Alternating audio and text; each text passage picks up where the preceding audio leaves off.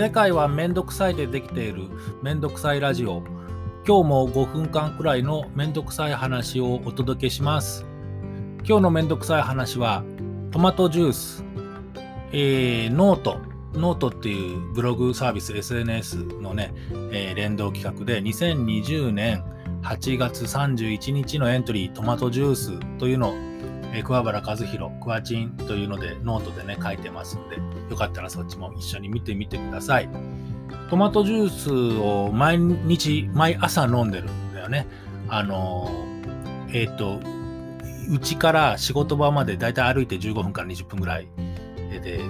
毎日毎日、ほぼあの出張の時以外は出社してるので、1日365日、ほぼね、えー、通勤してて、徒歩で徒歩通勤してて、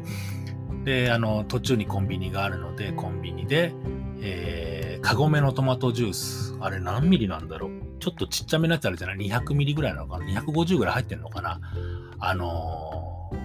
ー、それを買って、で、朝ね、サプリを飲むんだけど、出社してすぐ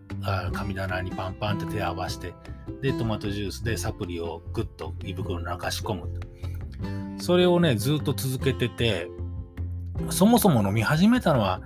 やっぱなんかね、健康でありたいなとか、あの、野菜とか、あの、食べないんだよね。変色が結構強くて、日頃の食べるものっていうのが脂っこいもの、しょっぱいもの、うんね、いわゆる体にあんま良くないって言われてるような美味しいものだよね。美味しいもの食べてるし、あとはね、炭水化物が大好きで、え、うどんとかラーメンとか、そういうので、え、食事を済ませちゃうことが多いから、あの、自分でもわかるもん。圧倒的にこれ野菜取れてないなって。だから、あの、お昼なんかをね、仕事場でちょちょっと食べたりするっていう時には、あの、コンビニで、えー、まあ、カップラーメン買ったり、おにぎり買ったりするんだけど、そのおにぎりの代わりに、サラダを1個、あの、おかずっぽいサラダたくさんあるじゃない？セブンイレブンとかの。なんか鶏の唐揚げみたいなのが乗っかったやつとか、えー、豚肉のしゃぶしゃぶみたいなのが乗っかったやつとか、ああいう、うん、なんかおかずっぽい、しっかり食べ応えがあるサラダを一品入れるようにはしてるけどね、それでもちょっと野菜足りないなと思って、で野菜が足りなかったら、うん、野菜ジュースがいいかなって。もう十何年前はね、野菜ジュースを毎朝飲んでた。ちょっと甘いやつ、人参色のね、伊藤園だったっけね、あの、充実野菜ってやつで、あの、ペットボトルで買って、え自宅で飲んでたんだけど、あれどうもこう、甘くて美味しいんだけど、砂糖も多いような気がして、で、それを、やめて、カゴメトマトジュースだと、食塩とかも入ってないよね、多分ね。えー、体に良さそうかなっていうことで、飲み始めました。あのーなんかこう、血液検査とかそういうので、えー、俺52歳、えー、大体俺と同じ年ぐらいのね、友達は、ああの数値がどうだ、中性脂肪がどうだ、コレステロールがどうだとか言ってるけど、俺ね、献血とかしたり、人間ドックとか言っても、血液でこれは良くないですよって言われるのが全然出てこないの。大体 ABC 評価出たら A ばっかりっていう感じね。詳しくは見てないんだけど、何の問題もない、一応ね、結果的に言うと。それだけど、あの、もう、見るからにメタボっぽい、その、腹回り、立派なお腹だったりね、あと疲れやすかったりとかっていうこともあって、えー、健康でいたいなという気持ちもあるんだけど、もう何年 ?2 年とか3年になるかな？あの、トマトジュースを毎日飲み始めて。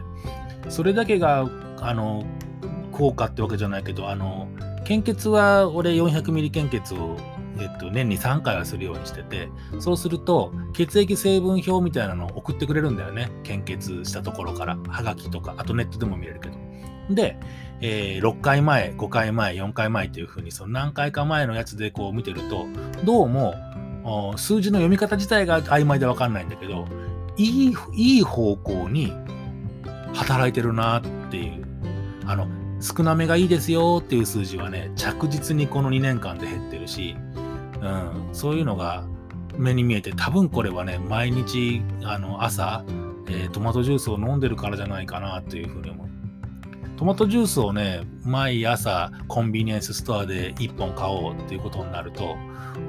同じ店で買うときはいいんだけどね、違う店だとね、トマトジュースが見つけにくくなったり、見つけにくくて、あえておろおろしたり、そんなこともあるけれども、ええ、トマトジュース美味しいし、体にも良さそうなんで、おすすめしますよ。朝の一杯にどうでしょうか。もう5分間経っちゃいましたね、えー、また別の機会にお会いできればと思います。今日もありがとうございます。